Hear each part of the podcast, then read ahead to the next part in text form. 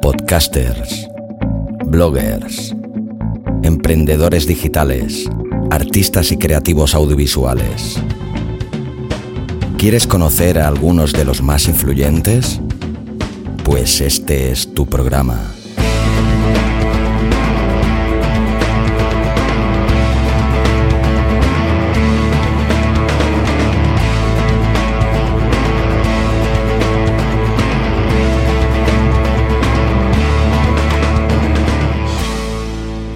Borde del abismo.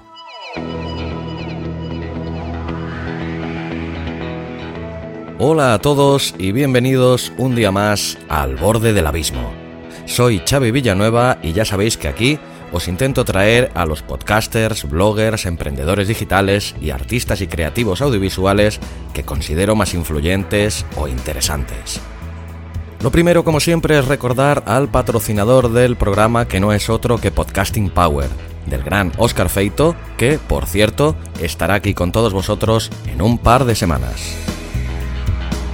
Si en algún momento de tu vida te has planteado, me gustaría hacer un podcast pero no sabría ni por dónde empezar, Podcasting Power es tu mejor opción, ya que te permitirá publicar tu primer podcast en mucho menos tiempo del que jamás te hubieras imaginado, ya que te explica con todo lujo de detalles qué es un podcast, cuál es tu público objetivo, tu propuesta de valor, cómo guionizarlo, producirlo, postproducirlo, publicarlo, monetizarlo y todos los recursos técnicos necesarios. Todo esto en un completísimo manual de 135 páginas acompañado de un montón de extras. 10 horas de minuciosos videotutoriales, una detallada guía con todas las herramientas, hardware y software necesarios, un montón de plantillas tanto de guiones como de propuestas de patrocinio, solicitud de entrevista a un invitado y acceso a un interesantísimo grupo privado de podcasters en Facebook. Y si todo esto no fuera poco, si mientras realizas el curso tienes una duda, una pregunta o algo que no entiendas, tendrás acceso directo a Oscar Feito para realizarle cualquier tipo de consulta. Y yo también estoy a tu entera disposición aquí para lo que haga falta en contacto abismofm.com. Si quieres más información sobre el curso de Podcasting Power, entra en abismofm.com barra podcasting power. Bien, nuestro invitado de hoy es, ante todo, un tío majo donde los haya. Sencillo, honesto, afable y de agradable conversación. Tuve la inmensa suerte de conocerle en persona en las últimas JPOT celebradas en Alicante el pasado mes de octubre y desde el primer momento sentí unas buenas vibraciones tremendas y tuve el presentimiento que aquello solo podía ser el principio de algo más intenso y duradero que un simple fin de semana de agradable compañía. Esta entrevista lo ratifica y que desde hace unas semanas pertenezcamos al mismo grupo de Mastermind no creo que sea una simple casualidad. Pues bien, detrás de ese tío simpático y de aspecto bonachón se oculta un cerebro privilegiado, un trabajador infatigable, un programador informático respetado, un podcaster, blogger, youtuber y, agárrense fuerte, una auténtica eminencia en cuanto a Arduino se refiere. Y tú te preguntarás, ¿qué es Arduino? La verdad que si te lo tuviera que explicar yo, ibas bien apañado. Creo que lo único que sé a ciencia cierta de Arduino es que no es el de la lámpara maravillosa. Eso es otro cuento. Bueno, me dejo de cuentos y te presento ya a nuestro nuevo invitado que, debido a que cuando se viene arriba y está suelto, habla como si no hubiera un mañana, nos acompañará durante dos semanas. Hoy escucharás la primera parte de nuestra extensa y creo que interesante entrevista. Abismeros y abismeras, con todos vosotros, el creador del fantástico blog programarfacil.com, mi amigo Luis del Valle.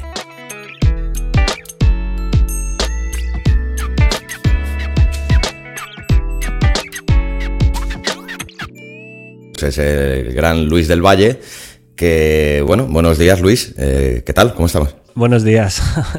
muy bien, muy bien. Bueno, ha sonado un poco raro eso de Gran Luis del Valle. Pero bien, muchas gracias. Se agradece la invitación, Xavi. Y bueno, eh, nos conocimos como buenos podcasters en la, en la JPod.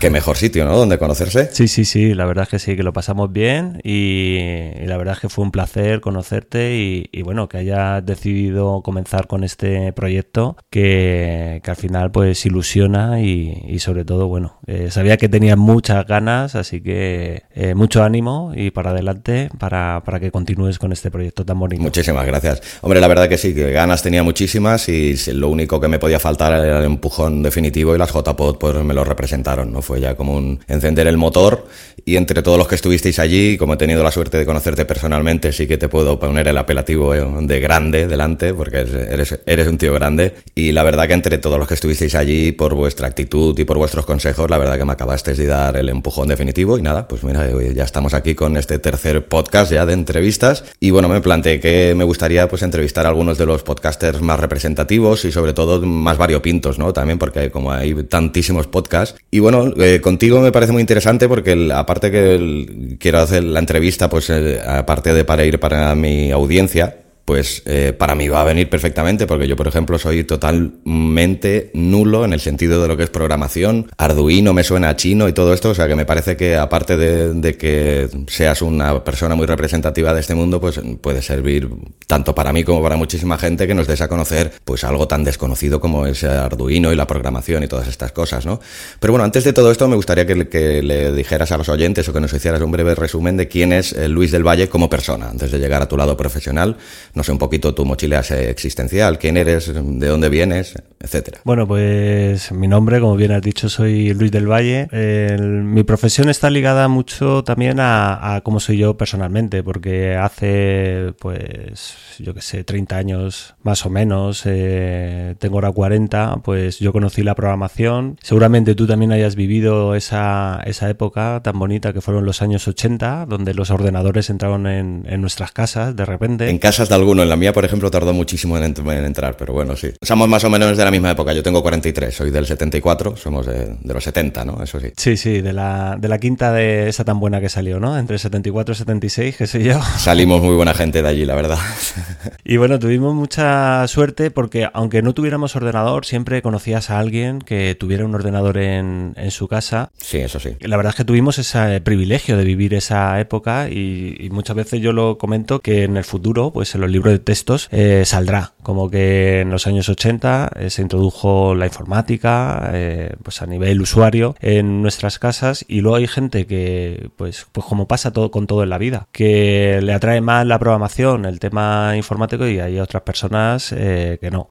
A mí desde el primer momento me, cautivó y ya te digo, tendría pues yo unos 14 años, 12 años y en, mi casa pues tuve la suerte de que, de que pudieron comprarme un ordenador, uno, un Spectrum 48K y ya en el primer momento que yo encendí el ordenador y vi que se podía programar, despertó en mí esa, esa curiosidad. Viste la luz, ¿no? Sí, sí, y a partir de ahí eh, mi vida siempre ha ido ligada a la informática, la programación y mis estudios también han ido bastante relacionados. Y bueno, yo ahora actualmente vivo en, en Alicante, bueno, en un pueblo de Alicante que se llama San Vicente del Raspage, pero yo soy originario de, de Madrid, un pueblo de Madrid que se llama Majadahonda, al cual pues eh, la verdad es que tengo mucha añoranza y aquí me viene siempre también al hilo una, una cuestión que sale en una película, eh, Martín H. me parece que se llama. Oh, grandísima película. Sí, y además eh, ahí dice una frase que a mí siempre me ha marcado y es, y es verdad que cuando tú dejas una ciudad, realmente no echas de menos eh, la ciudad, sino que echas de menos a las personas que hay en esa ciudad. A ti te dan lo mismo los monumentos o lo que hay allí, o los parques o lo que sea, que realmente echas de menos a,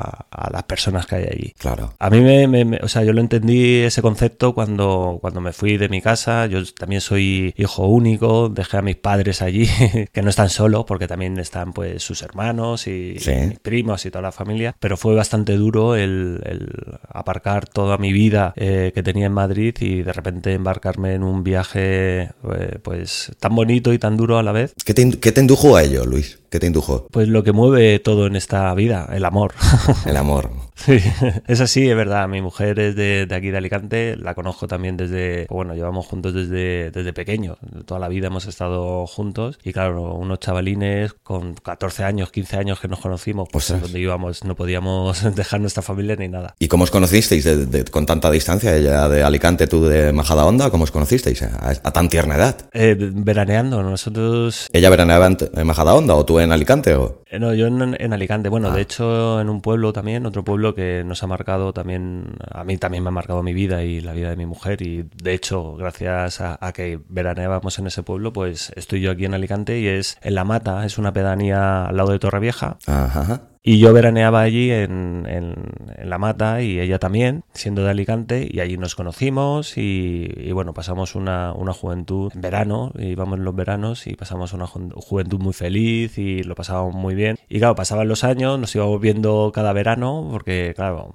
en aquella época tampoco es pues lo que hay ahora mismo, pues a lo mejor eh, las compañías de bajo coste de, avión, el AVE, allí, solo había tren y como mucho autobús y e incluso pues cuando yo venía de pequeño a veranear aquí a Alicante, pues no existían las autovías, era había un tramo que sí, otros que tramos que no, entonces era más complicado. Era por aquellas carreteras de Dios que, podía ser eterno, ¿no? Un viaje entre Majadahonda y Alicante. Sí, sí, era, vamos, eh, eh, echar horas y horas y horas y con muchas ganas de ver el, mar. Y claro, mi abuelo compró una casa en, La Mata, que yo era, pues nada, todavía no está tan masificado como, como está actualmente. Ajá hasta que ya pues decidimos mantener una relación más seria, aunque fuera a la distancia, y así estuvimos bastante, bastante tiempo, hasta que al final eso es insostenible, si, si realmente estás enamorado es muy complicado. Y lo que pasó pues eso, que al final tuvimos que tomar una decisión y tomamos, tomé yo la decisión, porque yo soy bastante echado para adelante, luego ya lo medito, pero mi primera intención es, hay que hacer esto, pues se hace, para adelante. y nada, lo hice y, me vine aquí a Alicante con, con 25 años, tenía yo, o sea que ya llevo aquí 15 años viviendo.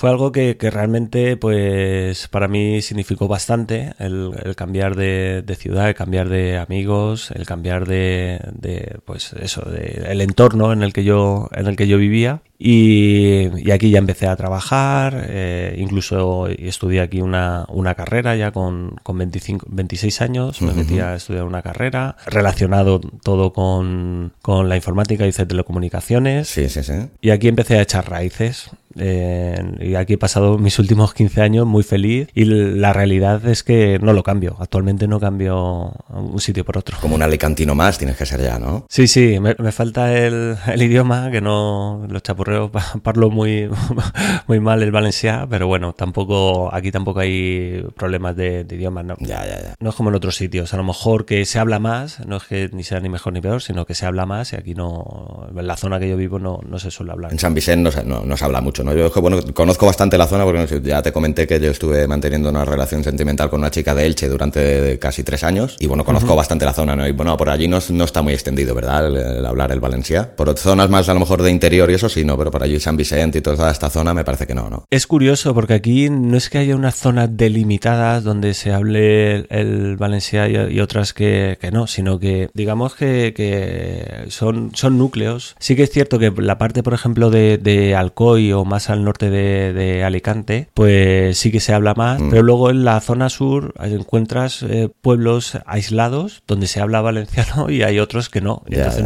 me imagino que será un tema cultural donde hay arraigo más, pero... El tiempo ha ido haciendo su criba, ¿no? También a lo mejor. Sí, sí, o sea, es algo extraño. Por ejemplo, aquí en la zona sur, en, Guardamar, que es pertenece a la Vega Baja y allí no es, es digamos que está eh, más pegado a lo que es Murcia, y claro, allí no se estila mucho el hablar valenciano, de hecho, pues mucha gente no sabe ni, ni, hablar valenciano, y en cambio en Guardamar sí que se habla, y es algo, algo extraño. o sea, no, no, tiene ninguna, ninguna lógica. Me imagino que si hay alguien de Guardamar, pues nos lo pueda explicar eh, mucho mejor de lo que yo estoy explicándolo.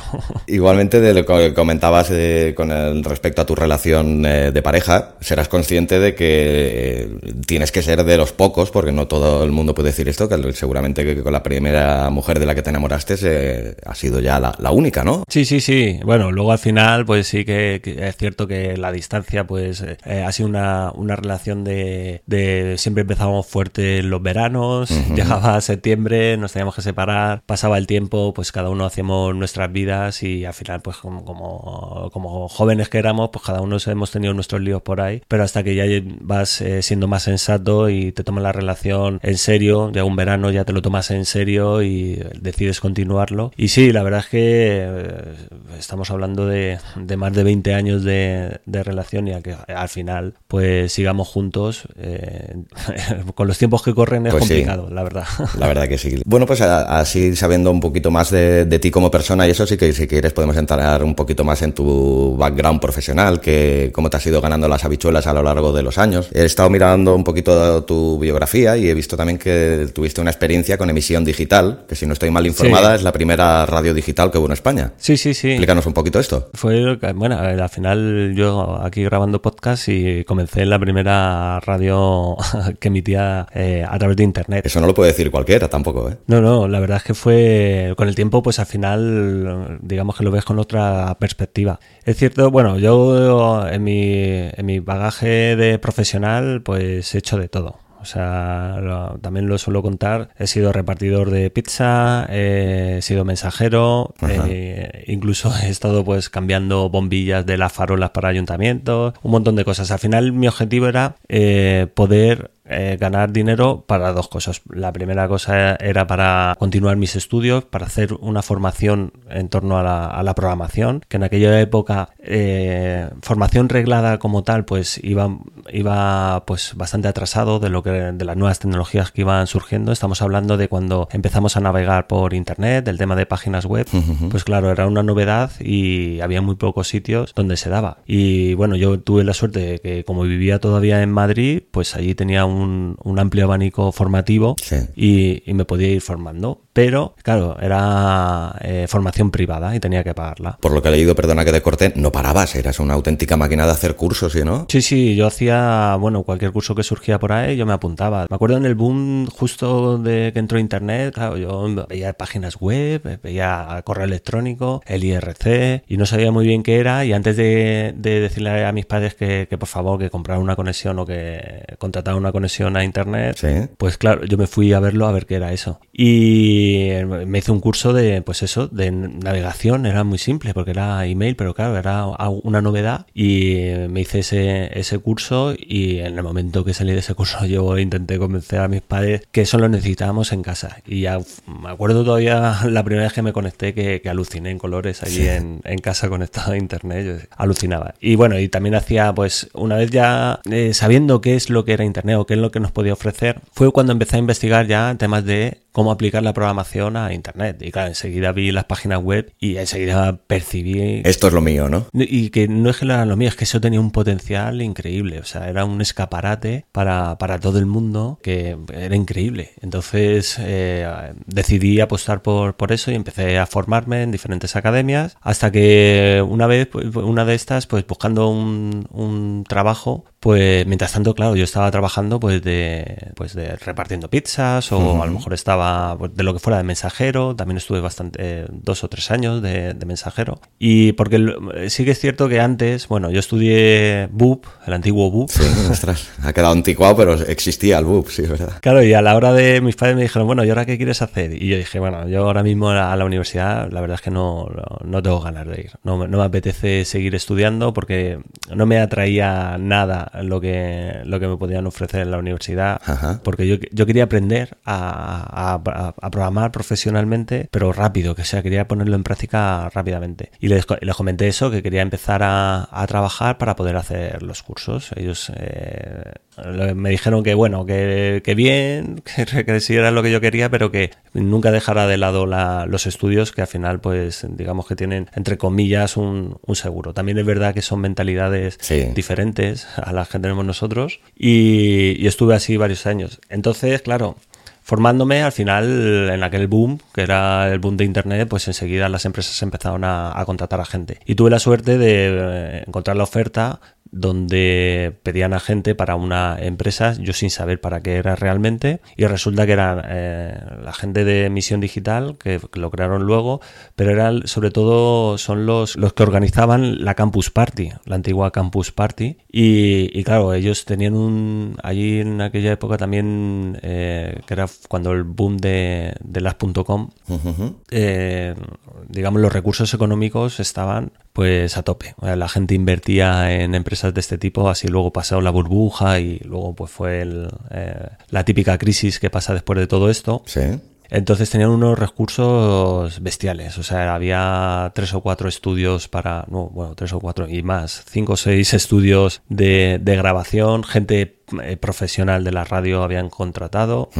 Eh, no me acuerdo muy bien del nombre, era el, del director, pero era eh, el director de, todo aquello, digamos, el, director eh, artístico o el, director de la radio era un, director que venía de los 40 principales, era bastante famoso, lo que pasa es que como yo no estaba metido en el mundillo, pues al final pues eh, me sonaba y tal, pero tampoco, muy majete el hombre. Empezaron a contratar a locutores profesionales, empezaron a emitir, tenían diferentes canales. Y claro, viéndolo ahora pues veía cómo se hacía aquello y cómo lo hacíamos, cómo hacemos nosotros ahora, pues hay, hay bastante diferencia. Lo que pasa es que también la tecnología ha cambiado muchísimo. Claro, tenemos herramientas mucho más accesibles que en aquel entonces no existían, ¿no? Sí, sobre todo eh, el tema de en aquella época también empezó a surgir el Napster. No sé si eh, recordarás lo bueno muy, muy vagamente, pero sí lo recuerdo el Napster, sí. Bueno, para la gente que no, no sepa lo que es y que no tenga que buscarlo rápidamente es pues era un software donde el tipo el, el, emule o como está ahora los torrent donde te permitía compartir cualquier canción,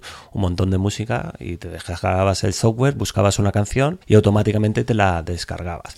Claro, eso, eso fue, eh, fue la catombe para las discográficas. Es que eso cambió, de hecho eso ha cambiado y ha hecho que el, la industria musical haya evolucionado gracias a, ese software. No ha vuelto a ser la misma desde entonces. No sé si mejor o peor, pero desde luego tuvo que cambiar. Claro, han cambiado sobre todo el modelo de negocio. Vieron que, que no, que no podían luchar contra eso porque era imposible y se han adaptado a otros nuevos modelos que tenemos ahora, como puede ser Spotify o Apple Music. Y bueno, se han reinventado, que, es lógico. Pues sí. Entonces, en, aquella época, pues claro, sobre todo había mucho tema de, de Sky, de temas de cómo se, cómo se aplicaba, porque éramos la primera empresa que pretendía hacer eso. Y entonces había como un poco, no se sabía cómo actuar ante esos casos. Y me acuerdo de bastantes reuniones a las que yo no asistía, pero veía que venían, pues eso, tanto mandatarios de la SGAE, venían eh, músicos allí a, debatir cómo se debería de tratar eso porque no se había puesto encima de la mesa cómo, cómo tratar ese tema. Y, bueno, la verdad es que yo lo estuve viviendo allí y me gustó mucho. Conocí a, gente, a ídolos para mí también. Por ejemplo, fue Loquillo, que para mí fue un placer conocerlo, un tío súper majo.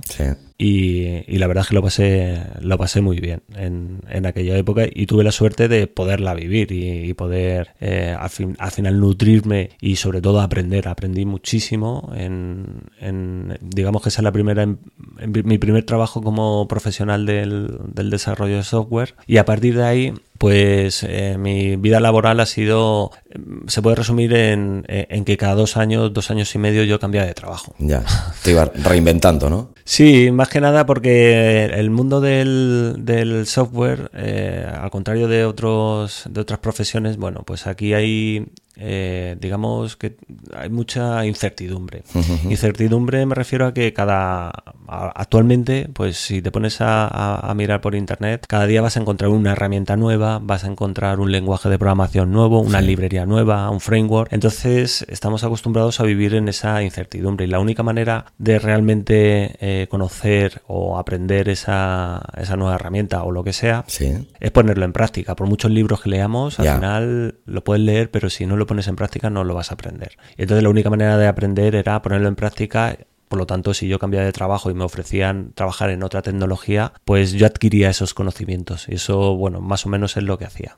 Que choca mucho, ¿eh? Con lo que o, nos venden o nos inculcan de pequeños, de búscate un trabajo para toda la vida. Sí, sí, sí, sí. y que no te echen y estarte ahí 30 o 40 años trabajando. Yo he vivido también con esa incertidumbre, bueno, creo que la tenemos todos los que tenemos la emprendeduría dentro, lo que tenemos, somos de alma inquieta. Y también, sí, pues eh, encuentras bastante desazón en el sentido de que no te sientes muchas veces comprendido por parte de tu entorno más cercano, ¿no? Que a lo mejor pues están más en, ese punto de que, has dicho tú, ¿no? De un trabajo de por vida y si tienes un buen trabajo, ¿para qué jugártela en buscar otra cosa? Mm, bueno. Sí, el, el típico trabajo de funcionario que yo lo respeto totalmente y que cada uno debe ser pues consciente que es de lo qué es lo que quiere, pero que hay gente que decidimos que no, que no queremos eso.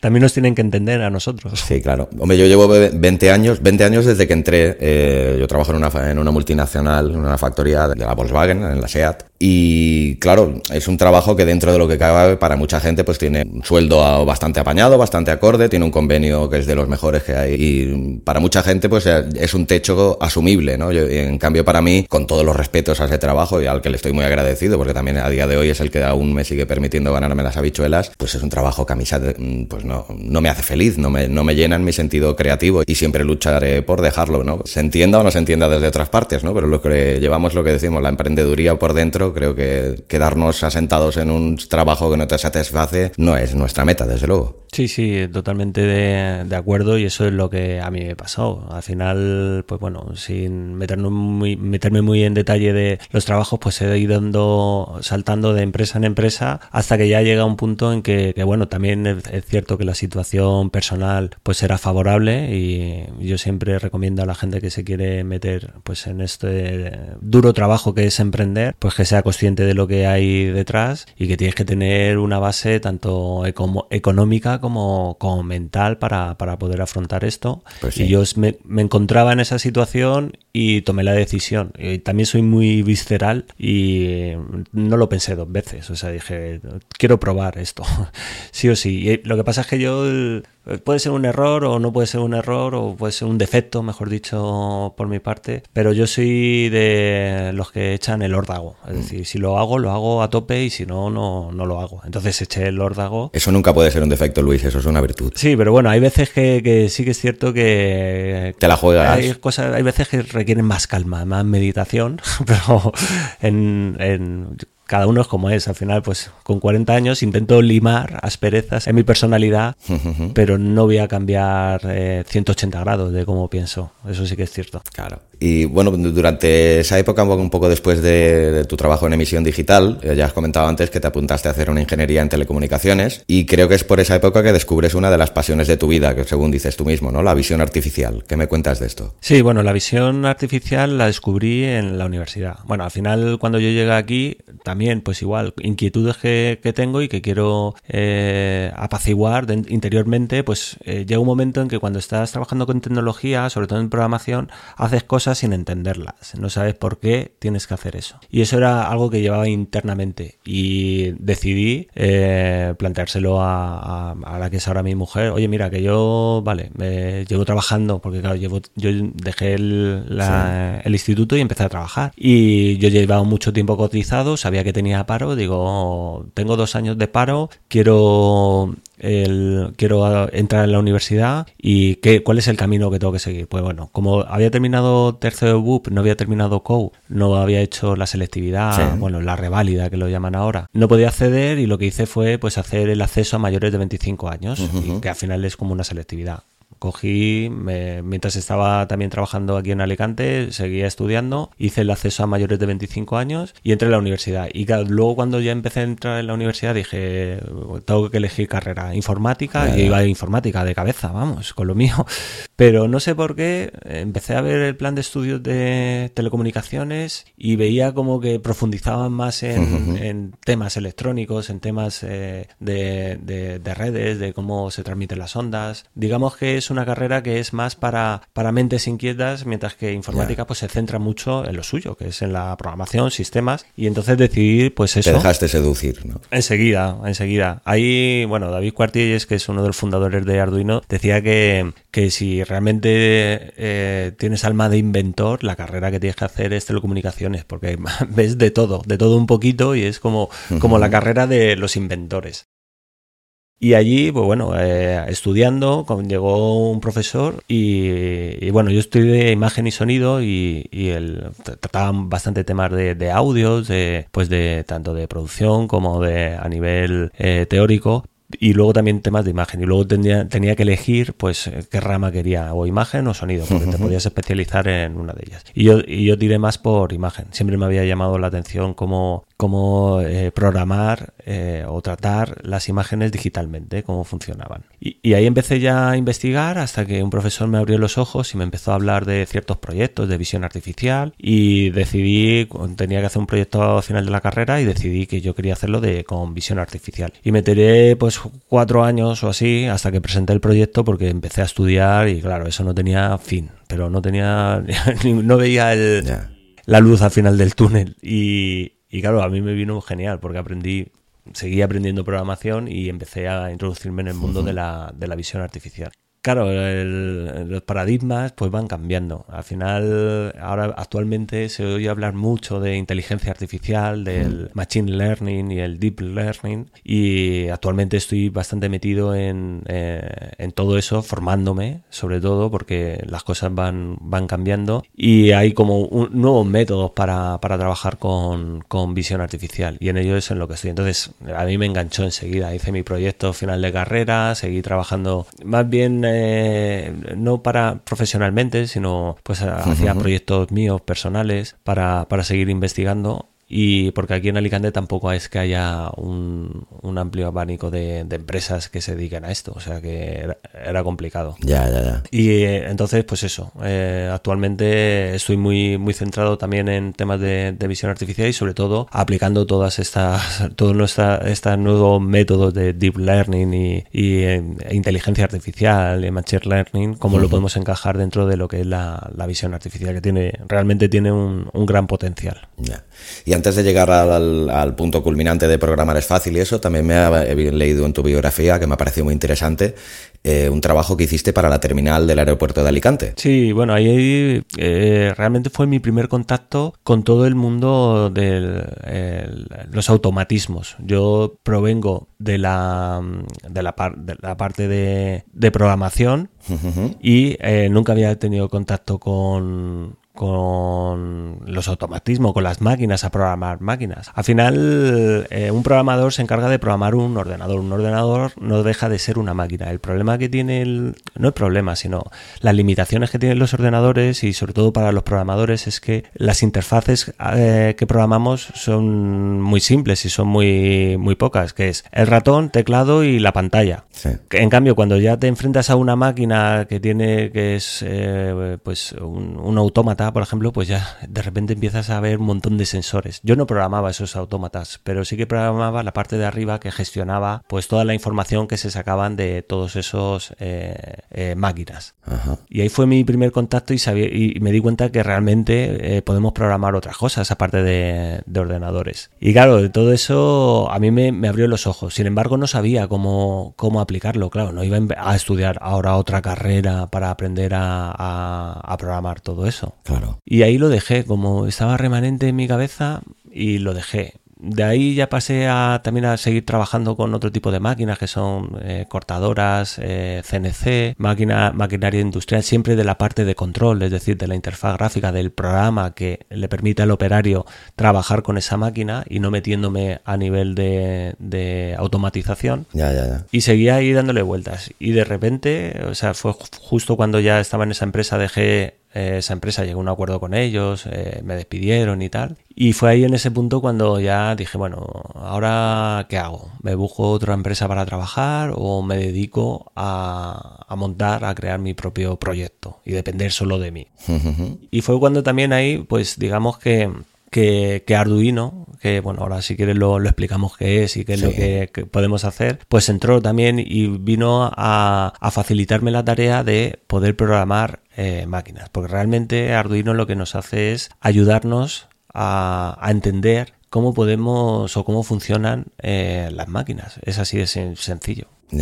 Para los que somos neófitos en este tema, vendría a ser lo que le llaman el Internet de las cosas. Bueno, Internet de las cosas es una tecnología que, donde podemos aplicar Arduino. Si quieres empezamos por el principio una, breve descripción de lo que es eh, Arduino. Arduino eh, está su objetivo eh, es podernos facilitar la tarea de programar un microcontrolador.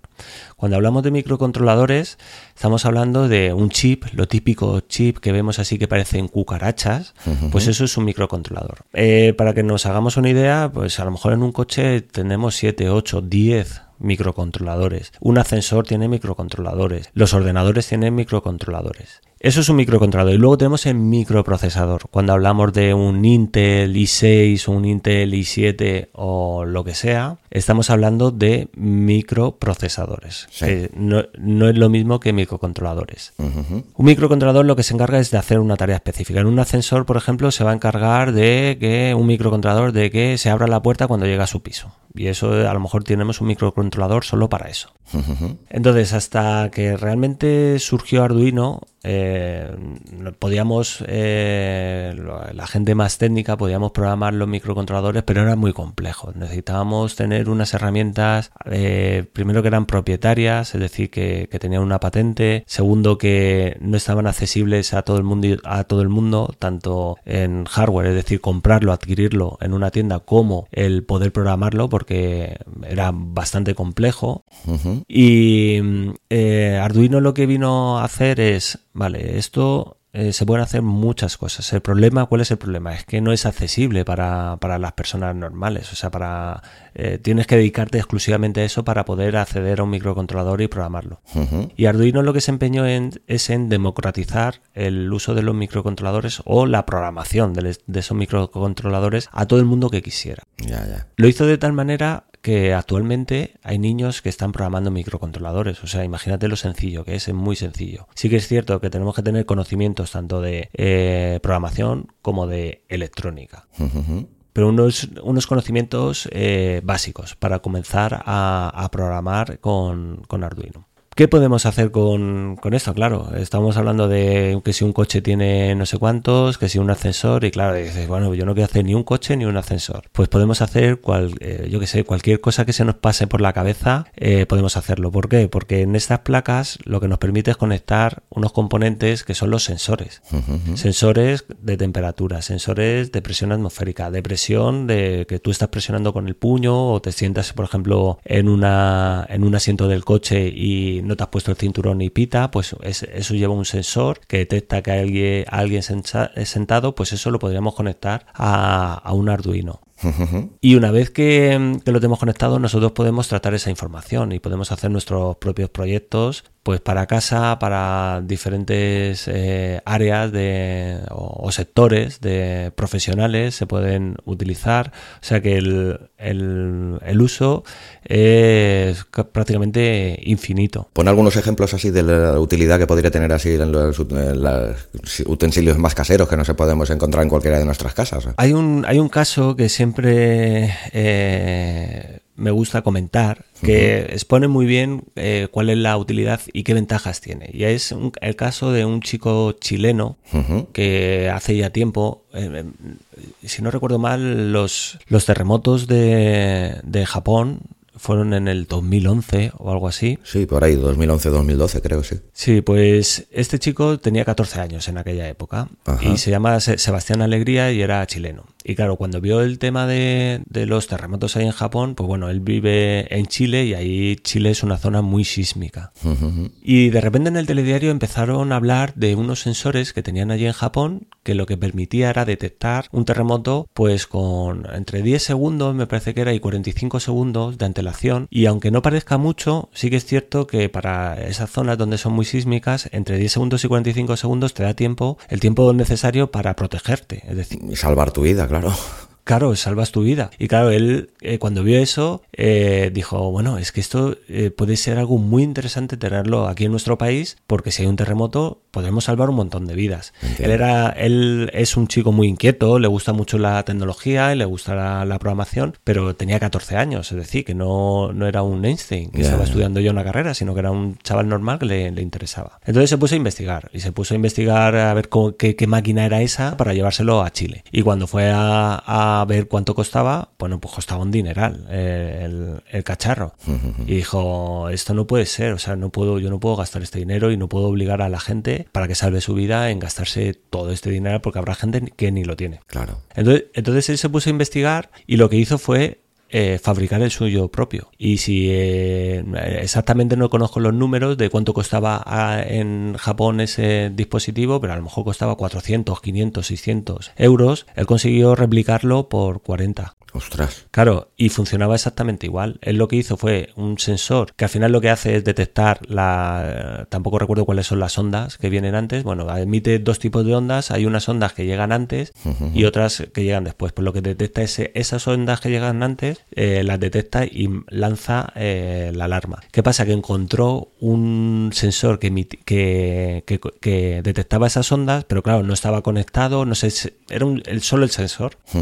y lo que hizo fue acoplar aquí a, un Arduino y ese Arduino lo conectó a Internet. Entonces lo que hacía era mandar eh, alertas a una cuenta de Twitter. La cuenta de Twitter se llama Alarma Sismos y pasó de tener cero en muy pocos meses pues tener más de 300.000 suscriptores. Madre mía. Claro, porque conseguía hacer lanzar alarmas y además eran muy precisas. Esto ha evolucionado mucho. Eh, bueno, recomiendo a todos los oyentes que se metan en YouTube y ponga eh, Sebastián Alegría eh, de una charla TEDx y ahí lo explica muy bien. Luego lo dejaré también en las notas del programa, sí. Y, y claro, ahí vemos un, un, objetivo claro de, para qué se puede utilizar. Es decir, podemos crear nuestros propios proyectos y cosas que son impensables que podemos eh, hacer en, en nuestra sociedad, pues las podemos hacer.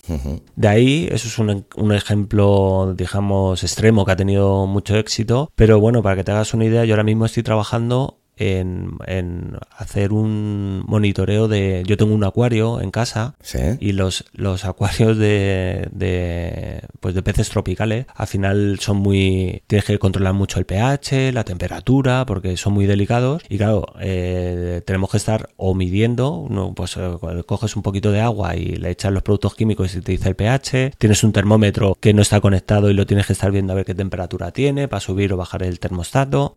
Entonces ahora lo que yo estoy haciendo es precisamente eso, el, todo eso monitorizarlo para eh, yo desde, un, desde mi móvil poder controlar cuál es el pH, cuál es la temperatura, subir, bajar la temperatura del agua. Y claro, eso existe, o sea, eso lo, eh, lo podemos comprar en cualquier eh, tienda de, animales. el caso es que es, por un lado, es caro, porque es bastante caro, y por otro lado es cerrado, es decir, es lo que hay. No puedes, o no, es que yo quiero que esto me salga de este. No, no, es que esto es lo que hay, no puedes modificarlo. Sin embargo, con esto sale bastante más económico, con temas de, utilizar Arduino, es bastante más económico y lo adaptas a tus necesidades. Sí, porque he visto, por ejemplo, en uno de tus últimos posts en el blog que también hablabas de cómo se podría utilizar esta, eh, esta placa en un frigorífico, ¿no? Para controlar el consumo eléctrico y otras. Eh, sí, por, eso es un proyecto también que presentamos, porque lo presenté con otros dos eh, amigos, presentamos a un concurso y era el, monitorizar el consumo eléctrico de un electrodoméstico. Al final creemos que, que la nevera pues está ahí como calladita, no dice nada, pero es el electrodoméstico que tenemos conectado los 365 días del año. Cierto. Y nosotros queríamos saber eh, cómo afecta eso a nuestra factura eléctrica. Nos hemos dado cuenta que, que sí que afecta y bastante, y sobre todo que al no tener nosotros un control, porque al final a nosotros nos llega una, una factura de, de, luz. Que casi nadie entiende, porque ya lo hacen para que no la entienda nadie, ¿no? Claro, no la entiende, sabes que te dijo, hola, ¿cuánto he pagado? Pero no sabemos cuánto, qué, qué, qué, electrodoméstico es el que más consume. Sin embargo, con un proyecto como este, que, que, es igual, o sea, estamos hablando de 40, 50 euros, te montas el proyecto y lo tienes funcionando, lo que te permite es saber qué consumo tiene tu frigorífico. ¿Qué conseguimos con esto? Lo que conseguimos es algo esencial y es tu frigorífico está mal, está roto y tú no ni te has enterado. Claro, tú el- a lo mejor dice, esto no enfría, pues les doy más temperatura. Pero a lo mejor, si sacan números, dice, bueno, es que con lo que me está costando este frigorífico, ¿qué ha pasado? Se ha dado el caso, de hecho, uno de los que desarrollamos el, el proyecto se ha cambiado el frigorífico por eso, porque se dio cuenta que su frigorífico era antiguo y consumía una barbaridad Ya, ya, ya. ha tirado ese frigorífico, se ha comprado uno, uno nuevo y se dio cuenta que en un año y medio estaba amortizando con todo lo que eh, gas- eh, estaba gastando en luz, Sí. amortizaba el, el frigorífico nuevo que había comprado. Es muy interesante, sí. Y, y nada, pues eso, el, el poder eh, al final entender todo lo que nos rodea. Me parece interesantísimo. Ya te digo que para mí yo en esto es como si hablaras con un niño pequeño que le descubres algo mágico porque me parece muy interesante y es un tema en el que no estoy nada puesto. Pero bueno, también para que pongas un poquito eh, las, las cosas importantes sobre la mesa de los oyentes que no te conocen, hablarnos un poquito de tu página, de tu proyecto, porque lo que vendría a ser el paraguas general de todo, programarfacil.com, ¿no? Bueno, pues esto pues igual, como todo, empiezo y claro, lo mío es la programación, pues como lo voy a llamar, programarfacil.com.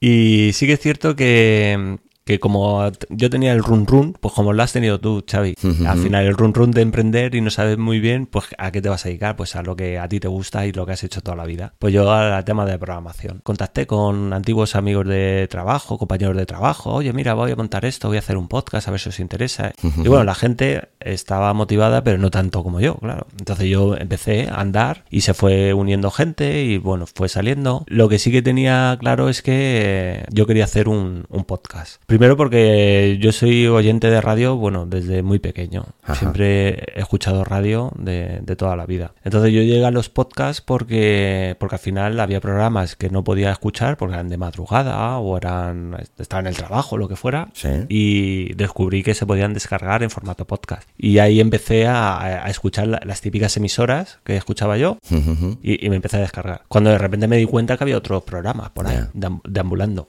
Y fue cuando ya empecé, oye, ¿esto qué es? Un universo alternativo, ¿no? Yo cuando lo descubrí fue, la verdad que Sí, sí, mágico. es como un universo paralelo que está pasando, que está aquí a tu lado y que tú, eh, digamos que eh, no eres consciente de que está ahí hasta que de repente pegas el salto y dices, bueno, pues es que aquí hay de todo. Y eh, di con un programa que, que todavía sigue, que, que es Marketing Online de Joan Boluda. Sí. Y empecé a escucharlo, me gustó mucho, él, él promovía mucho que era el tema de, de, bueno, de, de que el podcast podía ser, digamos, una herramienta para llegar a los, a los posibles usuarios o posibles clientes que, que fueras a tener y sin pensármelo, o sea, yo nunca tampoco había hecho radio, jamás, eh, no tenía contacto con, con, con la radio, o sea, yo no había sido ni, ni, ni, ni- locutor ni nada. Y de repente pues eso, como te he dicho antes, yo soy muy visceral y dije, no, esto hay que hacerlo sí o sí. Y nada, cogí a un, a un amigo, a Nacho Cordobés, que él, él es eh, también músico y, y como que sois más echados para adelante.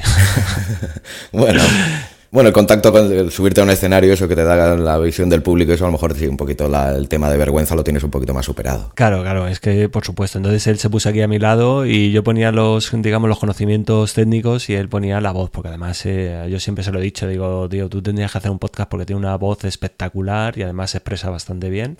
Y nada, empezamos a grabar aquí, pues eh, muy rudimentariamente con un micro colgado de una lámpara. De hecho, una cosa que he hecho es no, no, no quitar esos podcasts que fue el- los primeros podcasts que, que hay en el feed de, de mi podcast. Yo los he dejado. Yo soy así, no, no me tengo que esconder. O sea, es que no, te- no tenía ni idea. ¿Qué quieres que haga? No puedo, no puedo hacer otra cosa. Aparte que es historia, ¿no? No, la, la historia no se puede anular, ¿no? Se empe- empezó así, yo creo que es muy lícito y muy honesto, ¿no? Que, que siga ahí. Sí, sí, por supuesto. Y, y nada, pues eso, el, el audio, o sea, el- la calidad del sonido fatal. Eh, los temas, bueno, se nota mucho que yo andaba muy cortado con, en, aquella época. Y nada, lo que sí que, que para adelante y no, no- no lo he dejado. Entonces, inicié paralelamente eh, tanto el blog como el podcast. Bueno, paralelamente yo empecé, de hecho, el 9 de enero del 2015 el blog y en marzo ya estamos grabando los podcasts. Ya empezamos a grabar y ya empezamos a tirar para adelante. Al principio, muy orientado, no sabía, no tenía rumbo fijo. Yo ahí también seguía trabajando, todavía no había dejado mi trabajo, lo compaginaba las dos cosas sin rumbo fijo. Yo hablaba de programación, como si hablaba de herramientas como el Google Drive o yo qué sé, que eran los drivers, cosas así.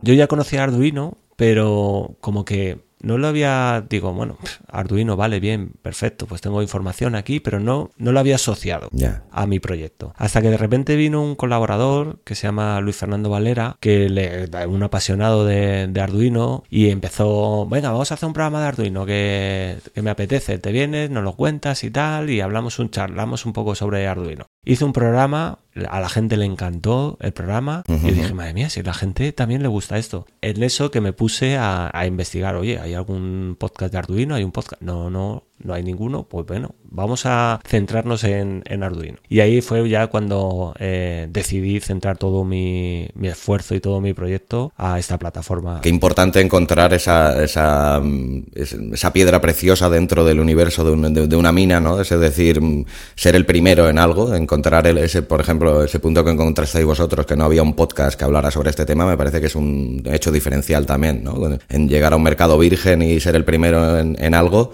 creo que te posiciona muy, te posiciona mucho, ¿no? En, cualquier tema del que hables. Sí, sí, es, eh, fue por casualidad, no voy a engañar a nadie que, que fuera por, porque yo lo iba buscando, sino fue, fue por casualidad. Y la verdad es que sí, o sea, somos actualmente que traten estos temas, eh, hay dos podcasts, un podcast muy amigo que es La Hora Maker, que empezó después, y, y el podcast que, que, dirijo yo, que es La Tecnología para Todos, que, que tratamos sobre todo eh, digamos que lo que pretendo es bajar las barreras de acceso a, todo esto.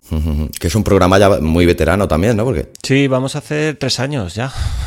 Y, muy duro, ¿sabes? Que es un programa ya muy veterano, que llevas ya 124 episodios, creo, ¿no? Del podcast, que no todo el mundo llega a estas cifras. Sí, sí. Bueno, al final eh, veterano, claro, es que hablamos de veterano. Aquí hay gente que lleva ya pues ocho años, nueve años haciendo podcasting y a mí me, eso me, me asombra que sigan ahí al pie del cañón. Porque quieras o no, nosotros estamos, hemos entrado en una, en una época también, entre comillas, fácil, pues porque está más eh, en boca de todo el mundo el podcasting. Ya se empieza a hablar, por lo menos. Pero tú imagínate hace ocho años. Si ahora, ahora hay poca gente que lo conoce, pues hace ocho años prácticamente no lo conocía nadie. Nadie, nadie. Y esa gente ha estado ahí al pie del cañón y todavía continúa. Para mí tienen toda mi admiración.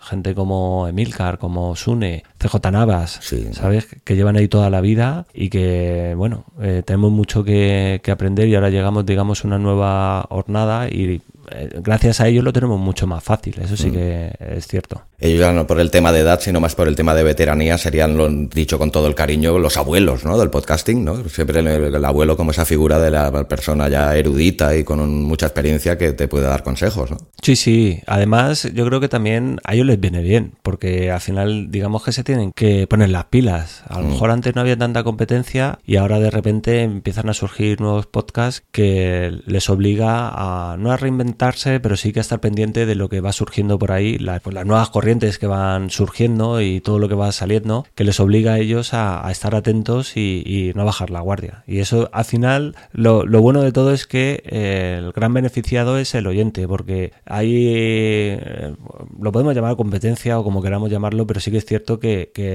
nos intentamos superar ya a nosotros mismos o a los podcasts que haya de nuestra temática y eso, el beneficiado es el, el oyente y es para lo que estamos aquí, para que la gente disfrute con unos buenos programas. Claro, yo como siempre he visto el término competencia como un término muy positivo, ¿no? Porque la competencia yo creo que es necesaria, ¿no? También si eres el único en algo, creo que hay un problema. A lo mejor es que no hay una audiencia, no hay algo, ¿no? Yo creo que la competencia enriquece y democratiza, ¿no? Sí, y sobre todo el tema de, que no existe un monopolio. Claro, pues si existe monopolio... Mal vamos.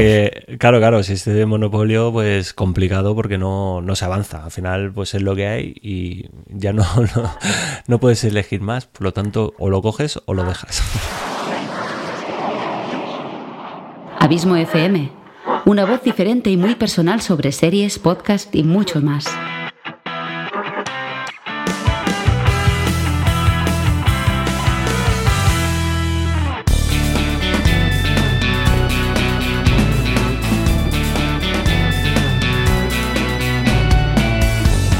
Hola de nuevo a todos. ¿Qué? ¿Tenéis una idea más clara ya de qué es Arduino? ¿Qué os dije de Luis? Un auténtico crack, ¿verdad? Si te has quedado con ganas de más, recuerda que la semana que viene podrás disfrutar de la segunda parte de esta entrevista y si no puedes aguantar hasta la semana que viene para saber más cosas de Luis del Valle, te recomiendo que entres en su interesante web, programarfacil.com.